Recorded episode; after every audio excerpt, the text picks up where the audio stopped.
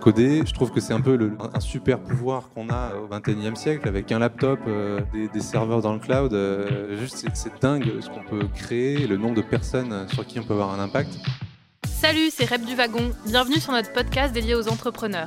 Dans ce nouvel épisode des Talks du Wagon, nous sommes ravis de donner la parole à Nicolas Mondolo, CTO et cofondateur de Drivey. Fondé en 2010, Drivey s'est donné pour mission de démocratiser le partage de voitures entre particuliers. Présente en France, mais également dans 5 pays européens, le service compte plus de 2 millions d'utilisateurs.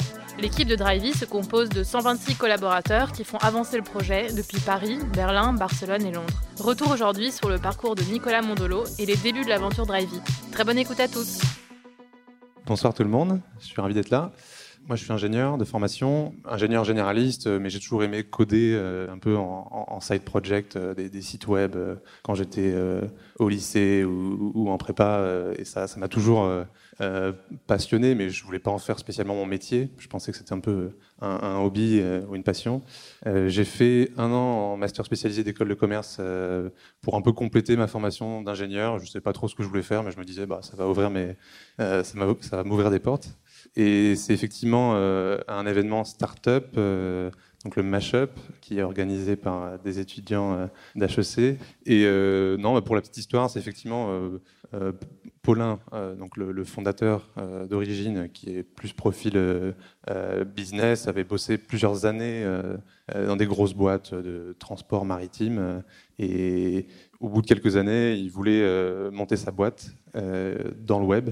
Il savait pas trop comment s'y prendre. Il connaissait absolument rien euh, au web. Il était juste un, utilisateur averti. Et euh, lui cherchait un, associé technique, parce que quand on crée une, plateforme euh, web, il y a un moment où il faut quand même coder, coder des choses. Et c'est un événement de donc le mashup qui, qui permet aux, étudiants de certains qui cherchent un, projet, enfin qui ont une idée de projet et qui cherchent un associé technique, ça permet euh, à des profils différents de se rencontrer. Et on ne s'est pas rencontrés euh, à l'événement, on s'est rencontrés euh, par mail de follow-up suite à cette soirée-là. Et ça s'est pas joué à grand-chose d'ailleurs.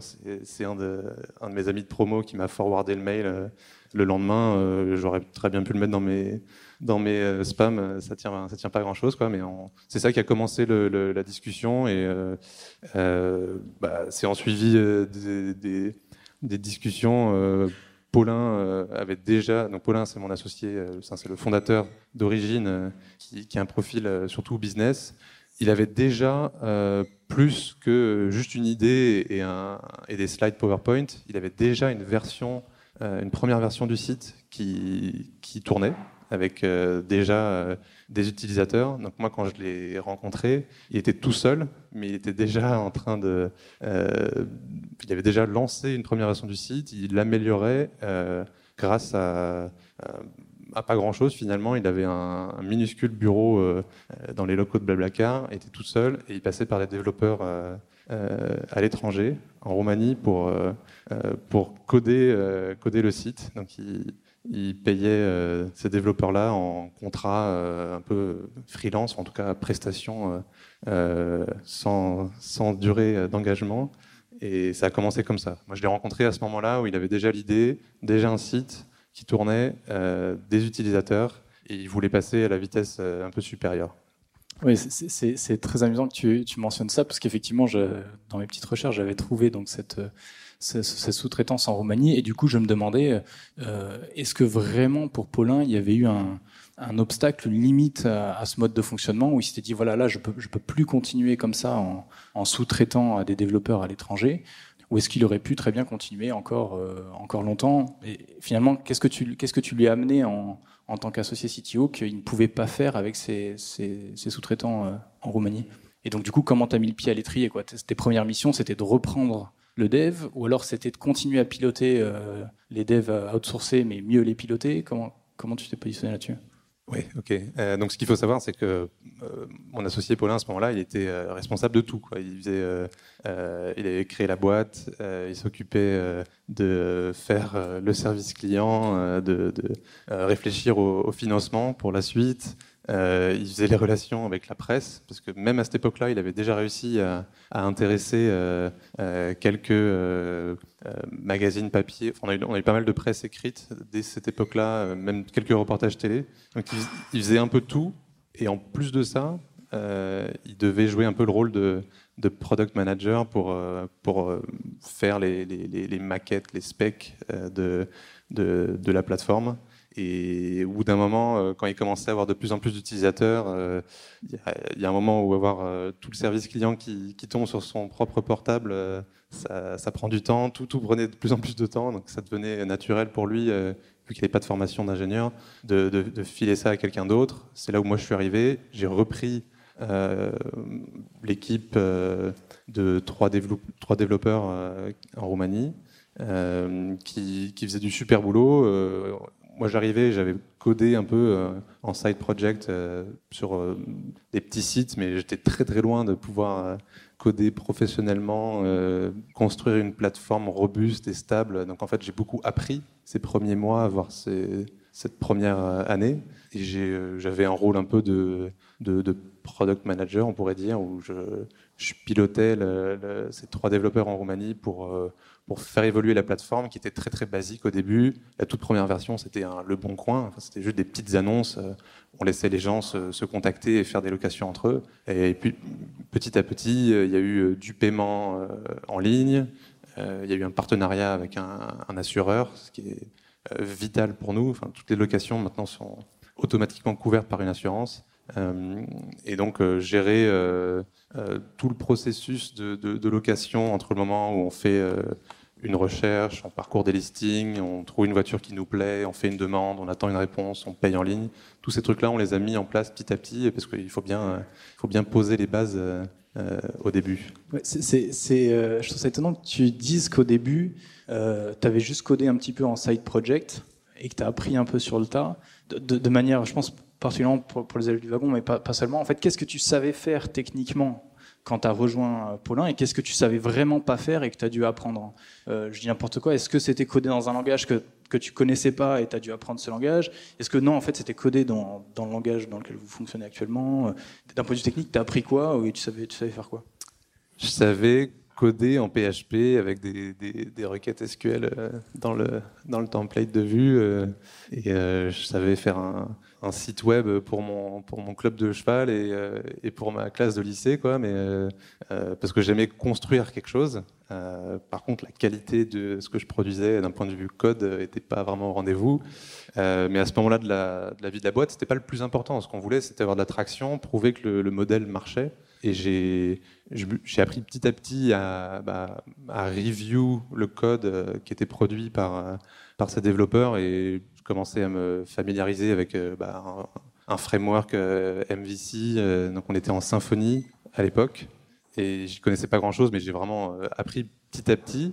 Ce qu'il faut vraiment comprendre, c'est que cette phase-là, on ne le savait pas à l'époque, mais c'était un peu c'était la construction d'un proof of concept. C'est-à-dire qu'on on avait un site qui tournait, on avait des, users, mais le, code, c'était un code euh, spaghetti. Euh, on a, accumulé une dette euh, technique faramineuse en, un an et demi.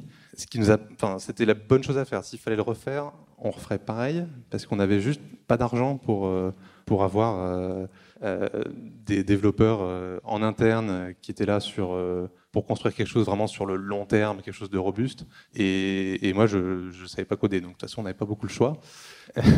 Sauf que ce, proof of concept, il nous a permis de, lever, de, faire une première levée euh, assez euh, conséquente euh, de, de 2 millions d'euros en, 2012. Et c'est grâce à cette levée, c'était un peu un, événement, un gros, une grosse milestone pour nous.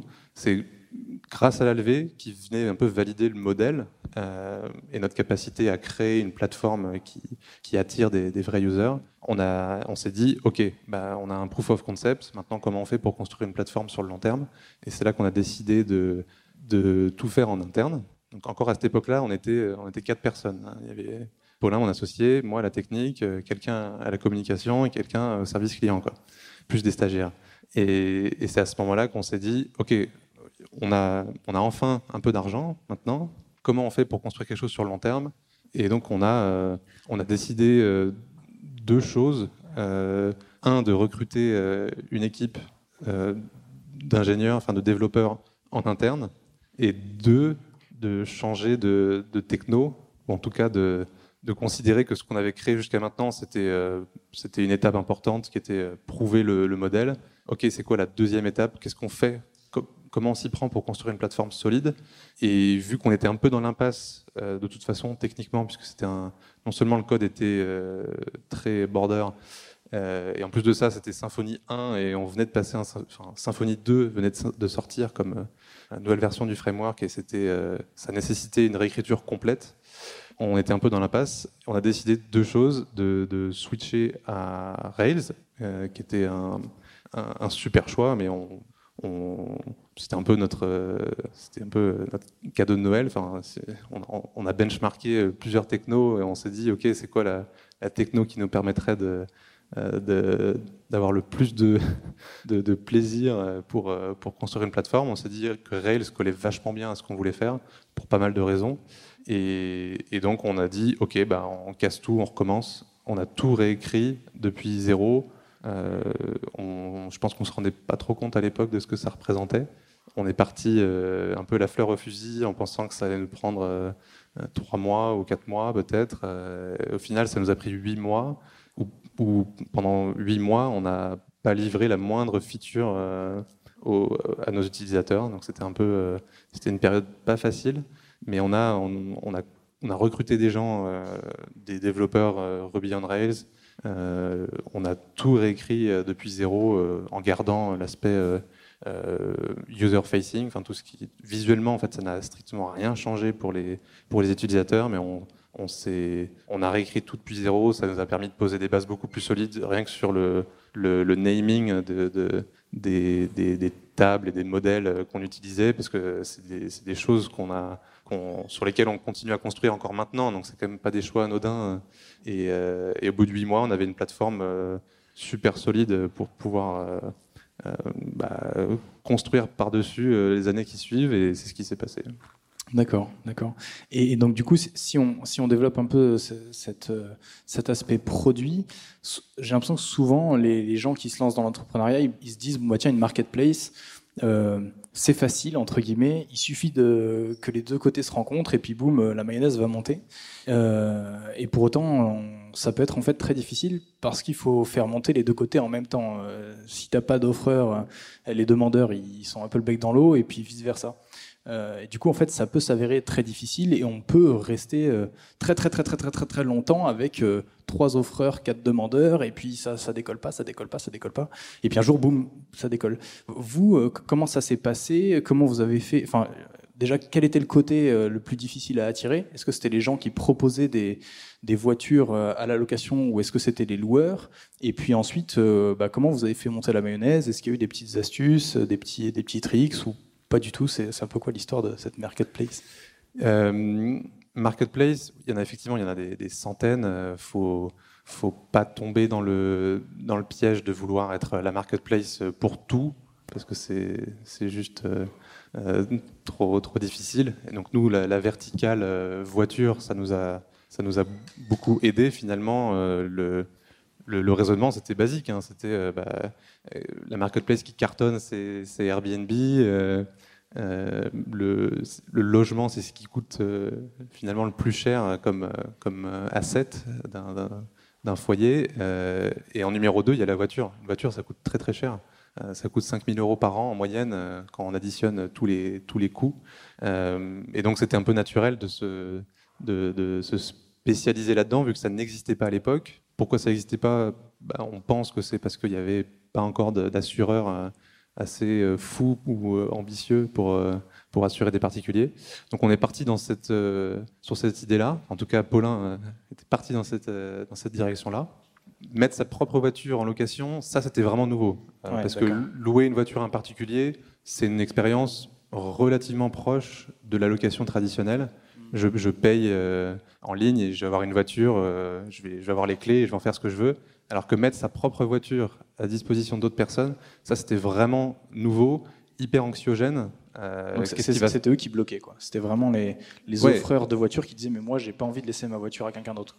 Oui, il faut, il a fallu évangéliser un peu le, le, marché, quoi. Il a fallu convaincre des, des propriétaires de, bah de, de faire quelque chose de, de nouveau, de, de mettre leur voiture, de confier leur voiture à quelqu'un qui est inconnu. Et ça, c'est, on avait beaucoup de, le service client en fait jouait un rôle important dans euh, bah, rassurer euh, les, propriétaires.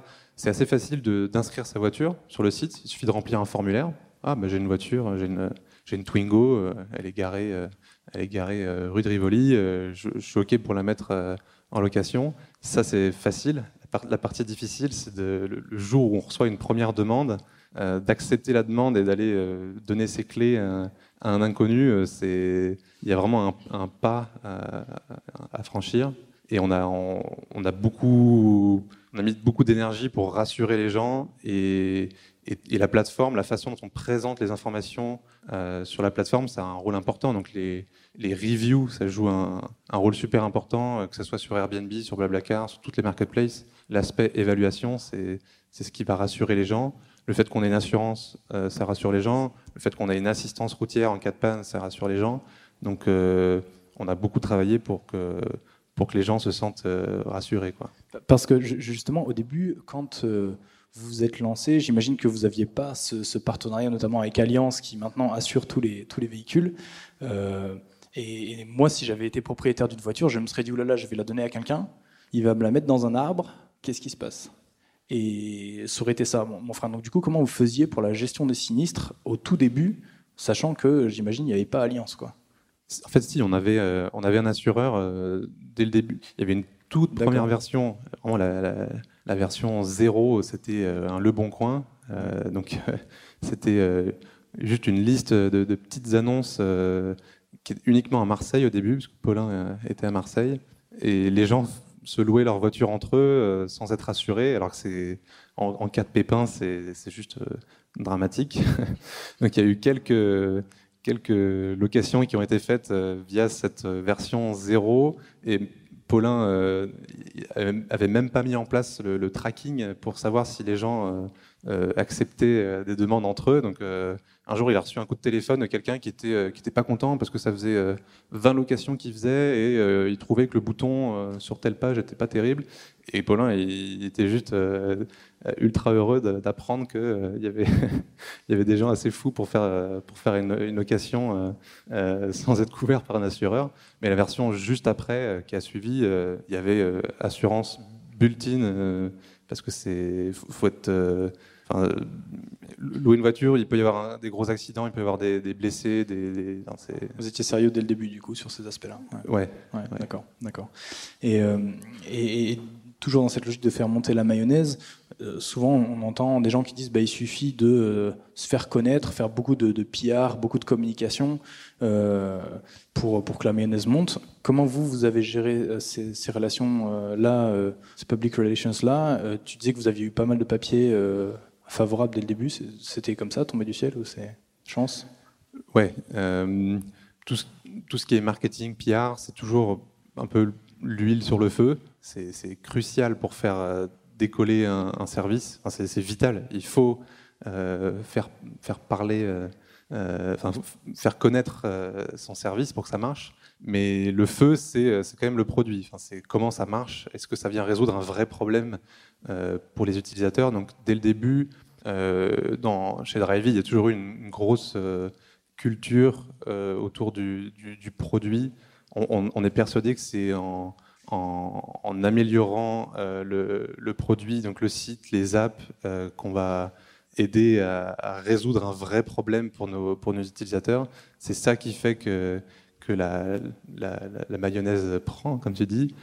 Et on a eu la chance, pas mal au début euh, d'avoir euh, de, des reportages euh, télé sur, France 2 aux, 13h assez tôt parce que c'était nouveau dans l'air du temps, c'était post-crise, donc un moyen de d'avoir un 13e mois, ça, ça c'est gagnant-gagnant en plus pour, pour tout le monde, l'économie collaborative. Donc ça, c'est un peu spécifique à nous. On a eu de la chance à ce niveau-là. Donc les, les, les, RP et les, les, les, articles en ligne dans la presse écrite, ça nous a beaucoup beaucoup aidé. Quoi. Et ça, plus le référencement naturel, c'est très très très important. D'accord, d'accord, c'est très intéressant. Et quand tu, quand tu dis 13e mois, du coup, ça me, ça me tend un peu la perche pour, pour une autre petite question que je me posais, c'est que sur ces plateformes où des particuliers peuvent gagner de l'argent, il y a euh, souvent une question qui est de savoir mais qu'est-ce que ces utilisateurs-là font de cet argent? Est-ce qu'ils le déclarent? Est-ce qu'ils le déclarent pas? Euh, Ça se pose sur Airbnb, euh, c'est un peu le cas d'école, mais j'imagine que du coup ça se pose aussi un petit peu pour vous. C'est quoi un peu votre, position par rapport à ça? Est-ce que vous dites, bah, nous, on s'assure forcément qu'ils déclarent tout le temps et puis on est tout le temps derrière eux Ou est-ce que c'est pas notre responsabilité Ils gagnent de l'argent et puis à eux de déclarer Qu'est-ce que, qu'est-ce que vous faites sur ça? Au début de Drivey, nous, notre, euh, slogan, enfin notre, euh, notre title euh, sur la homepage, c'était location de voitures entre particuliers, parce que c'est bah, nos origines, on est, parti de ça, parce que le constat c'était qu'il y avait des, millions de voitures inutilisées et que c'était du gaspillage. Donc on est parti de location de voitures entre particuliers, et donc n'importe quel propriétaire de voiture toi et moi euh, y compris, bah, quand, quand on ne se sert pas de, sa voiture, ça a du sens de, de, la, louer à quelqu'un d'autre, effectivement contre de l'argent. Cet argent, euh, ce n'est pas, du, pas des, bénéfices. Euh, une voiture, en moyenne, c'est une moyenne nationale sur la France, ça coûte 5000 euros par an quand on additionne bah, l'amortissement du, de, l'achat du, véhicule, l'assurance, le, euh, le, contrôle technique, euh, le, carburant et l'entretien. Donc on gagner quelques centaines d'euros par mois, c'est juste qu'on perd moins d'argent. Donc euh, aujourd'hui, il n'y a pas de cadre fiscal pour déclarer ça. Et, c'est bah, un, problème. Il faut que ça soit un peu plus clair pour, pour les gens, mais il ne faut pas que ça soit un cadre fiscale où c'est considéré comme des, bénéfices. Euh, euh, et ça, c'est un peu le, côté euh, particulier qui loue sa voiture quelques jours par mois, qui ne gagne pas d'argent, c'est juste qu'il en perd moins. Et de l'autre extrême, on voit qu'il y a de plus en plus de, personnes sur Drivey qui, qui voient que ça, cartonne, pour certains qui achètent des voitures rien que pour les mettre sur Drivey. Et là, effectivement, on commence à rentrer dans, non plus dans, du, euh, dans de la réduction de, frais, mais plus dans une activité professionnelle. Et ça, bah, il faut que ça soit euh, euh, taxé comme toute activité professionnelle, et le cadre fiscal n'est pas encore super clair. Et nous, on a un peu, comme, une, comme Airbnb, une, une longue traîne de, de particuliers, plus quelques pourcents de, professionnels ou semi-professionnels. Et bah, c'est compliqué, en fait, la question de qui doit déclarer, comment. Euh, on est encore un peu au début de tout ça. C'est assez nouveau, finalement. Euh, et donc, pour, pour euh, un peu en, j'allais dire boucle à boucle sur, sur les aspects produits, tu, tu, mentionnais du coup que vous avez donc cette, cette place de marché, que euh, donc vous avez aussi une app euh, qui permet de tout faire via smartphone, euh, signer le contrat de, location, et aussi donc j'ai vu récemment une, petite innovation technologique qui permet d'ouvrir les véhicules des particuliers depuis son app. et donc ça, j'imagine que vous avez vous avez dû bosser beaucoup de temps là-dessus et que ça vous a fait un peu basculer de, de dire de technologie purement purement web à de l'électronique. Et donc, bah, comment, ce, passage-là s'est fait euh, Est-ce que vous avez dû mettre la main vous-même dans l'électronique Est-ce que c'est une compétence nouvelle que vous avez eue en interne Parce que là, pour le coup, on rentre vraiment du coup dans, de la R&D qui, peut vous permettre de vous différencier à, à moyen long terme. Ok, donc euh, bah, pour donner peut-être plus de contexte, donc Drivey, on a euh, à peu près 40 000 voitures en France, Allemagne, Espagne. Dans une ville comme Paris, on a plus de 5 ou 6 000 euh, voitures. Euh, c'est des voitures euh, qui appartiennent souvent donc, à, des, particuliers. Pour, pour faire une location, il faut rencontrer physiquement le propriétaire de la voiture pour s'échanger les clés, faire un, état des lieux du véhicule, signer un contrat de location pour que tout soit, soit carré. Et, et nous, chez Drivey, on, on veut grâce au, web et au mobile, on a, réussi à faire une expérience euh, bien meilleure que euh, aller faire la queue au comptoir de l'agence euh, Europcar. Mais la rencontre physique, il y a un aspect social qui, est assez génial. Mais on se dit que pour pas mal de use cases, louer une voiture pour quelques heures, si on doit se donner rendez-vous avec quelqu'un pour récupérer les clés, aller faire deux trois courses chez Ikea et se redonner rendez-vous pour, pour remettre la voiture, remettre les clés, ça fait pas mal de friction. Et donc on, depuis le, tout début de, de Drivey, on a un peu comme, comme rêve de d'aller un cran plus loin, d'utiliser de, la, techno pour, pour, pour simplifier l'usage et euh, on a beaucoup joué euh, pendant, euh, pendant ces dernières années avec des, technologies qui, qui, sont installées sur les voitures et qui permettent d'ouvrir les portes de la voiture. Donc, c'est rien de très nouveau. Enfin, si des gens ici ont déjà utilisé Zipcar ou Autolib, enfin, c'est des technologies qui, existent depuis, assez longtemps finalement. Maintenant, tout le monde a un smartphone, donc en plus, c'est assez génial parce que si si c'est le smartphone qui joue le rôle de, clé pour ouvrir euh, une voiture, c'est presque tout le monde peut le faire maintenant. Et la grosse innovation euh, de, de Drivey Open, c'est le nom qu'on donne à ce, service, c'est qu'on va installer des boîtiers sur des voitures de particuliers. Donc on a à peu près 300 euh, voitures équipées à Paris, puisque ça fait que quelques mois qu'on a, lancé ce service. Donc on installe un boîtier physique, hardware, dans les voitures ce boîtier, il est, il est plugué euh, à l'électronique euh, de la voiture. Il contrôle notamment l'ouverture des portes. Et ça nous permet d'offrir une expérience où, en tant que locataire, quand je cherche une voiture, euh, je la réserve en, quelques clics. Je vois la position de la voiture sur, sur une carte. je peux y aller à pied ou en, transport en commun. Et en, quelques clics sur, sur, sur mon smartphone, je vais faire euh, l'état des lieux, euh, plus euh, appuyer sur un bouton pour ouvrir les portes. Donc ça, fait toujours un petit effet, petit effet waouh. Et ce qui est, assez génial, c'est qu'il n'y a rien de nouveau technologiquement parlant par rapport à, un Autolib, peut-être. sauf que nous, ce n'est pas des badges physiques qu'on envoie par la poste, mais c'est juste son smartphone, ce qui est quand même plus pratique. Mais la, vraie innovation, c'est qu'on le rend accessible à beaucoup plus de voitures. Là, on est à 300 voitures équipées en, quelques mois. Euh, et on fait grossir les équipes pour euh, installer de plus en plus de voitures. Et ça, on, espère assez euh, prochainement avoir un, nombre suffisant de voitures pour être plus gros qu'Autolib et avoir un peu une expérience self-service où pour avoir une voiture quelques, quelques heures ou quelques jours, bah, ça se passe, euh, ça se passe avec très très peu de friction, euh, très très rapidement, en quelques clics avec un smartphone. Ah, c'est génial. Ça, ça, ça permet, euh, si moi par exemple j'ai un véhicule et que j'ai envie d'être équipé par, par Drivey, est-ce qu'il faut que j'ai une voiture récente? Ou jusqu'à quelle version, si on peut dire ça comme ça, vous arrivez à, remonter pour, pour équiper la voiture du boîtier? Est-ce que c'est que, que les voitures qui ont deux ans ou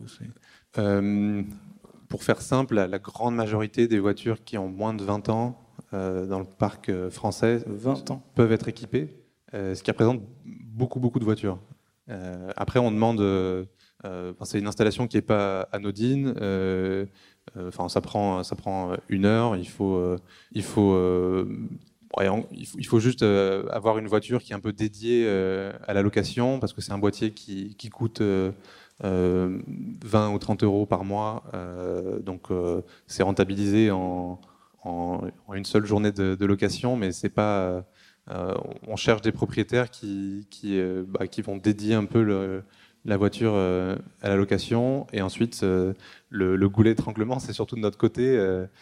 pour aller équiper des milliers de voitures, ça demande d'aller, d'avoir des, des, employés Drivey qui, qui vont physiquement euh, équiper la voiture, euh, euh, prendre rendez-vous. Et, ça, c'est effectivement, c'est un peu différent du développement web où en écrivant quelques lignes de code, on peut shipper ça des, des, milliers ou des millions d'utilisateurs. Là, sur du hardware, tout est plus lent. Quoi. Donc, on essaye d'aller vite et de scaler ça, mais c'est pas du tout le même, même genre de, challenge. D'accord, d'accord. Enfin, sur les côtés produits, est-ce que de, de, manière générale, ici c'est, si c'est pas indiscret, tu pourrais peut-être nous, donner un avant-goût des, projets un peu R&D sur lesquels vous bossez, des, innovations que vous comptez apporter. Euh, mais évidemment, si c'est si indiscret, euh, pas, de problème. Euh, Je ne vais pas te dévoiler notre roadmap des trois prochaines années, mais Drive Open, c'était un énorme axe de, développement pour nous ces, ces 12 derniers mois, parce qu'on a fait pas mal de R&D au début euh, pour, faire en sorte que ça marche. Euh, et là, on est dans la phase où le service marche, mais on veut améliorer énormément l'expérience utilisateur. On veut euh, gérer beaucoup plus de, de, de location et ça, a beaucoup de, de conséquences. Enfin, ça, ça, crée des, des challenges de, de, scalabilité. Enfin, tout ce qui marche pour 100 locations par jour marche moins bien pour 1000 locations par jour. Il faut redévelopper des outils. Faut... Il y a juste, euh, ça, casse un peu euh, à tous les niveaux. Donc il y a beaucoup de challenges juste liés à la, croissance euh, du, service. On va dans d'autres pays, euh, dans pas mal de pays d'Europe, dans, les, dans les mois années qui viennent. Donc il y, a, il y a beaucoup de challenges liés à ça. Et sinon, euh, un des trucs qui nous tient vraiment à cœur euh, dans, le, dans le produit Drivey, c'est euh, bah, d'enlever de la friction, c'est-à-dire simplifier l'expérience pour le, le, locataire qui cherche une voiture. Donc Drivey Open, ça vient simplifier énormément la phase de, de, bah, check-in, d'accès à la voiture. on bosse aussi énormément sur sur la phase amont de, de, donc la réservation, euh, notamment sur, euh, sur Drivey. On a, on a 40 000 voitures euh, dans, dans, pas mal de villes de, France, Allemagne, Espagne. Et aujourd'hui, ça, ça, demande un peu d'énergie de, trouver une voiture. Il faut faire plusieurs demandes parfois pour, trouver une voiture. On essaye un peu d'inverser la marketplace, de faire quelque chose qui est un peu plus proche de, Uber, où en tant qu'utilisateur, j'ai juste envie de dire, OK, je veux une voiture pour euh, telle date, telle adresse, Drivey, trouvez-moi la voiture euh, euh, au bon prix. Euh, et donc on veut faire un, service un peu plus on-demand où euh, en, quelques clics, je vais pouvoir réserver une voiture versus une expérience aujourd'hui où c'est un peu plus comme Airbnb où je vais, je vais broser pas mal de voitures, faire plusieurs demandes, attendre un peu d'une réponse. Et on bosse beaucoup sur sur un meilleur matching entre les gens qui offrent une voiture, les gens qui cherchent une voiture. Et c'est pas mal de data, c'est pas mal d'algorithmes qui viennent optimiser la façon dont on dispatche les demandes pour trouver le propriétaire qui va être disponible dans une zone géographique donnée pour un rendez-vous proche de la gare à 19h et, simplifier la vie des, locataires qui cherchent une voiture, simplifier la vie des propriétaires c'est bah, entre les deux et il y a beaucoup beaucoup de boulot de, R&D pour euh, pour optimiser ça. On est encore au tout début en fait euh, du matching. Euh. Et, du coup, euh, tu disais, bon, là, euh, dans les challenges qui viennent, on va sans doute aller vers de nouveaux pays, tout ça. J'essayais un peu de retrouver les, différentes phases de développement que vous aviez eues via les, levées. Donc, je, je m'étais dit, bah, tiens, levée, première levée en 2012, tu en as parlé, une seconde en 2014, une troisième en 2015, une quatrième, qui est la dernière, si je me trompe pas, en avril de cette année, avec 31 millions d'euros qui a fait pas mal parler la presse spécialisée parce que plus grosse levée d'une start-up française de, depuis le début de l'année. Et notamment, on, parle d'investisseurs finlandais et, chinois, pays où vous n'êtes pas encore présent. Donc du coup, euh, sur ces aspects-là, euh, est-ce que ça veut dire que euh, vous avez déjà targeté certains pays pour cette année Est-ce que ça veut dire que vous êtes en plein dans la, dans la gestion de, de recrutement en phase d'hypercroissance Qu'est-ce que ça veut dire là depuis cette levée de fonds et, du coup, tu disais, on va aller ailleurs, vers, où Qu'est-ce qui se passe Euh, on lance en Chine le mois prochain. Euh, en fait, c'est un peu les investisseurs qui sont venus vers nous. On est un peu dans une bonne position. Euh, c'est un luxe. Le produit marche super bien. C'est un, un, secteur où il y a une énorme prime au, au plus gros. C'est toutes les marketplaces en fait. Euh, L'intérêt et la valeur de la plateforme grossit avec le, carré du, nombre d'utilisateurs. Plus il y a de voitures sur Drivey, plus il y a de gens qui vont venir euh, pour en trouver une. Et plus il y a de gens qui viennent sur Drivey, plus il y a de gens qui veulent mettre leur voiture à disposition. Et Airbnb, euh, bah, ils sont beaucoup plus gros que, que, leur, euh, que leurs concurrents, euh, un peu tous réunis. Euh, tous les réseaux sociaux, c'est un peu pareil. Enfin, il y a Facebook et puis n'y a pas grand monde derrière. Donc tout, toutes les marketplaces, il y a une énorme prime aux, plus gros. Nous, il se trouve qu'on est les plus gros d'assez loin en Europe on a, euh, on a, on a des concurrents, euh, mais il y, a une, y a une énorme opportunité pour nous pour euh, accélérer dans les, dans les mois et années qui viennent et, continuer à s'imposer comme, comme le leader. On est même, et ça c'est assez drôle, enfin, c'est assez spécifique au, secteur de, la mobilité, mais on est même les plus gros à l'échelle mondiale parce que bah, les, Américains, comme toujours, contrairement à un peu tous les secteurs, sur le secteur de la mobilité, et de la possession de la voiture. Ils sont pas comme nous. Euh, aux États-Unis, ils possèdent tous une voiture à l'âge de 16 ans, donc ils ont un rapport très différent à la voiture. Blablacar, n'y a pas d'acteur américain qui, cartonne sur le covoiturage parce que tout le monde possède une voiture. Nous, c'est un peu pareil. On a la chance d'être euh, l'acteur en fait le, plus gros euh, dans le monde. à l'exception de la Chine, c'est toujours particulier. Et, c'est un peu ça que les investisseurs ont, vu chez nous. Euh, on a un peu les, bases euh, posées euh, pour maintenant accélérer le produit. Le produit marche. On va continuer à énormément l'améliorer. On a beaucoup de projets comme ceux qu'on a cités. Mais le, reste, c'est aussi grossir dans d'autres pays, faire plus de marketing, être présent de plus en plus dans la tête des gens comme un, service bah, du quotidien. On est encore on est inconnu aujourd'hui par rapport à, un Blablacar, Airbnb, Uber. Euh, donc on, veut mettre l'accélérateur pour, euh, euh, pour être beaucoup plus dans, l'esprit des gens. On est bien parti, mais on a encore tout à prouver. Et pour répondre à ta question, c'est les investisseurs qui sont, qui sont venus vers nous un peu pour ces raisons-là, tout simplement parce qu'on est dans une super position à l'heure actuelle. Il se trouve que c'est des investisseurs finlandais et chinois, mais ils sont ils sont pas là pour, pour qu'on en ouvre spécialement leur pays respectif. Sachant que la Chine, en plus, c'est très, très, très particulier. Euh, euh, il y, a des acteurs sur euh, le ride, donc à la, Uber, qui sont presque aussi gros en Chine par rapport à, Uber, alors que personne n'en parle. Enfin, je me rappelle même plus du nom en fait, mais personne ici connaît, je pense, le concurrent chinois de Uber, alors qu'ils sont presque de la même taille. nous aussi, on a un concurrent en Chine et on a appris qu'ils étaient aussi plus gros que nous. Enfin, c'est toujours un peu flou euh, en termes de chiffres. Mais euh, pour répondre à ta question, euh, c'est plutôt l'Europe qui, nous intéresse parce que c'est là où l'usage marche vraiment bien. De plus en plus, les gens dans les grandes villes européennes n'achètent plus de voitures parce que c'est plus vital d'avoir une voiture. Et donc il y a besoin de services de mobilité pour bah, au quotidien pour pouvoir se déplacer. Donc on mise, on mise beaucoup sur, sur l'Europe et donc on va, on va, ouvrir plusieurs pays euh, en Europe là, dans, les, dans les mois, années qui viennent. Euh, je vais plus une question sur l'environnement de travail. Je voulais savoir au début en fait comment vous bossiez. Vous étiez euh, dans un garage ou plutôt, euh, je sais pas, à la maison et ensuite après est-ce que vous avez intégré une pépinière, un incubateur, etc. Comment ça s'est passé en fait l'évolution? Donc Paulin, mon associé, il a il a commencé tout seul à Marseille. Et avant ça, il avait eu une autre idée de boîte qui n'avait pas marché.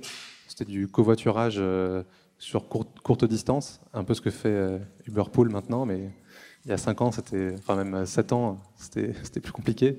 Euh, donc il a eu une longue période, presque de 2 ans, où il était tout seul dans son salon ou ensuite euh, dans des coworking space euh, à Marseille. Il est venu à Paris uniquement pour rencontrer plus de gens et être moins seul, sortir de la solitude. Quoi. Il a vraiment, euh, enfin, il le dit lui-même, il a vécu un peu une traversée du, désert. Quoi. le fait de monter à Paris, il, est, il, est devenu assez proche avec les fondateurs de Blablacar qui lui ont prêté, enfin, ou sous-loué un petit bureau chez eux dans, leur, dans leurs locaux à l'époque où ils étaient une cinquantaine. Euh, donc ça, ça lui a permis de, rencontrer pas mal de gens. Euh, quand moi je suis arrivé, ben, on était euh, deux puis trois dans, un tout petit bureau chez Blablacar. Là, on a fait une toute première levée auprès de Business Angels. Qui, ça, ça nous a permis de. Ça, c'était en 2011. Ça nous a permis juste de, pouvoir payer des bureaux un tout petit peu plus grands. et donc là, on était dans une, dans une pépinière euh, de la, CCIP. Euh, et donc ça c'est toujours euh, bien d'avoir d'être entouré d'autres d'autres boîtes juste pour se sentir un peu moins seul et avoir avoir des gens à qui parler le, midi et puis boire boire des verres le soir. Donc ça c'est toujours très cool. Et, Après, quand tu grossis, bah, c'est toujours différent. Quoi. Après, quand on a commencé plus d'une vingtaine, on, là, on était presque autonome. Ça avait du sens d'avoir nos propres, nos propres locaux et être en, autonomie. Et, maintenant, c'est le contraire. On, prend des locaux euh, beaucoup plus gros que, notre taille pour pouvoir sous-louer à d'autres startups. Donc là, on héberge euh, la belle assiette en ce moment. Et donc, c'est, bah, la réponse, elle diffère en fonction de, ton stade. Au début, je trouve ça vraiment cool d'être avec, d'autres boîtes. Euh, j'ai une question par rapport à la problématique de la réduction des frictions dans l'expérience utilisateur, et notamment autour de l'état des lieux de la voiture, euh, avant la location et après la location, et notamment autour de votre offre euh, Drive Open, hmm. où donc avec le boîtier, on n'a plus besoin de voir la personne, et donc finalement, il y a une question de confiance par rapport à cet état des lieux. J'imagine qu'il y a des photos peut-être qui sont prises, et si vous avez des problèmes, enfin comment vous avez résolu ce problème-là, et d'une certaine manière, est-ce qu'il y a eu des soucis, des gens qui ont abîmé des voitures? Et euh, est-ce qu'il y a eu des, un peu des frictions, des conflits à, ce niveau-là? Oui, euh, bonne question. Euh, déjà, il faut savoir qu'il y a à peu près une location sur 100 qui se passe mal sur Drivey et ça va de la micro-rayure à bah, un accident sur l'autoroute. Donc, ça, c'est un peu intrinsèque à, notre, métier. louer une voiture, c'est pas pareil que de, louer un appartement ou une, une tondeuse à gazon. Donc euh, ça, c'est un peu, bah, on peut rien y faire. Donc on, conçoit notre produit et on a une équipe service client de, 20 personnes qui répond euh, aux emails, au, téléphone pour, euh, bah, pour accompagner les gens et les, sortir de l'embarras. Et sur le sujet précis de comment on gère la rayure qui est présente sur la voiture à la fin de la location, alors que bah, on ne sait pas si elle était là au début. On a beaucoup bossé l'année dernière sur un, outil d'état de, des lieux photo euh, dans nos apps euh, iPhone et Android.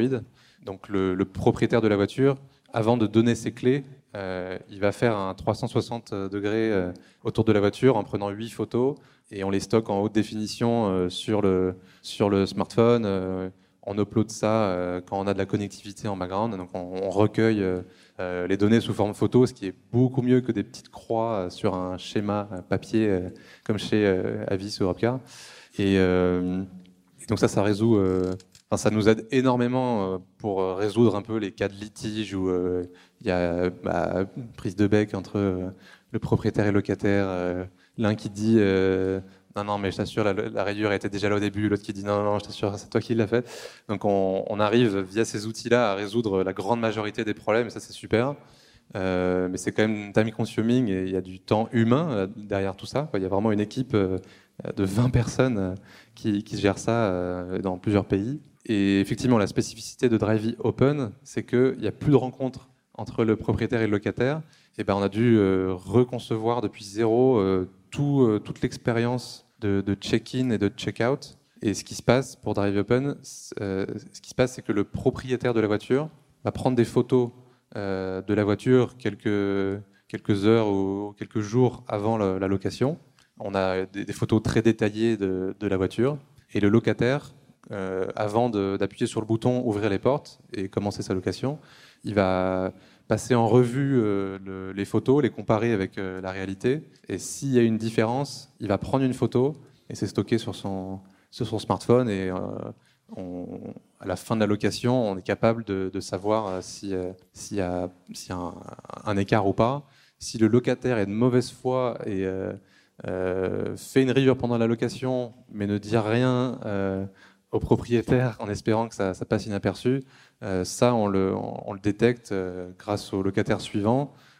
ou alors, certains propriétaires viennent checker la voiture euh, quelques, parfois quelques heures euh, après la fin de la location, ce qui permet de, euh, enfin, ce qui est quand même une énorme différence, hein, de, de, pouvoir checker la voiture quelques heures après la fin de la location.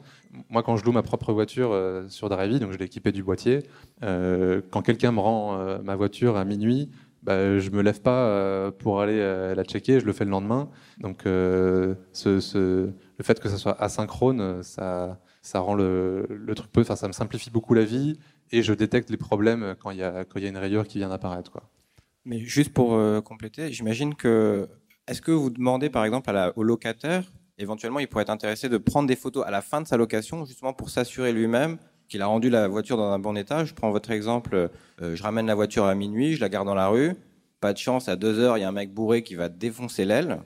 Et le propriétaire, vous, le lendemain matin, vous Mhm. dites Oula, il s'est passé un truc. Sauf Ouais. que moi, évidemment, euh, j'ai rien fait. La voiture était en bon état, mais j'ai pas les moyens de prouver si je l'ai pas pris la photo quelque part. euh, Ouais, ouais, bonne remarque. Ben, on, euh, je sais plus où on en est sur les itérations. Je sais plus si on demande euh, à chaque fois des photos côté locataire ou pas. J'ai peur de te dire une bêtise, mais euh, ce qui est sûr, c'est qu'il y, y a des cas qui sont qui sont traités euh, euh, avec quelqu'un de chez nous qui est au téléphone avec le locataire, avec le propriétaire. Il y a des prises de bec pour euh, euh, un cas, un cas sur mille. euh, C'est c'est juste, ça se passe. euh, ça, ça scale pas quoi. Pour le coup. on a une partie de notre business euh, qu'on peut pas automatiser, quoi. Sauf si on, on crée un, un Slack bot ou un, un Facebook bot qui, qui répond euh, aux gens. euh, on, est encore assez loin. Nous, on a, on a des choses qui scalent pas, quoi. Mais il faut faire avec et, euh, et les photos. Enfin, quand même comparer ça avec euh, la, la location traditionnelle où tu fais des croix sur un schéma. Euh, quand tu rends, euh, quand tu rends une voiture.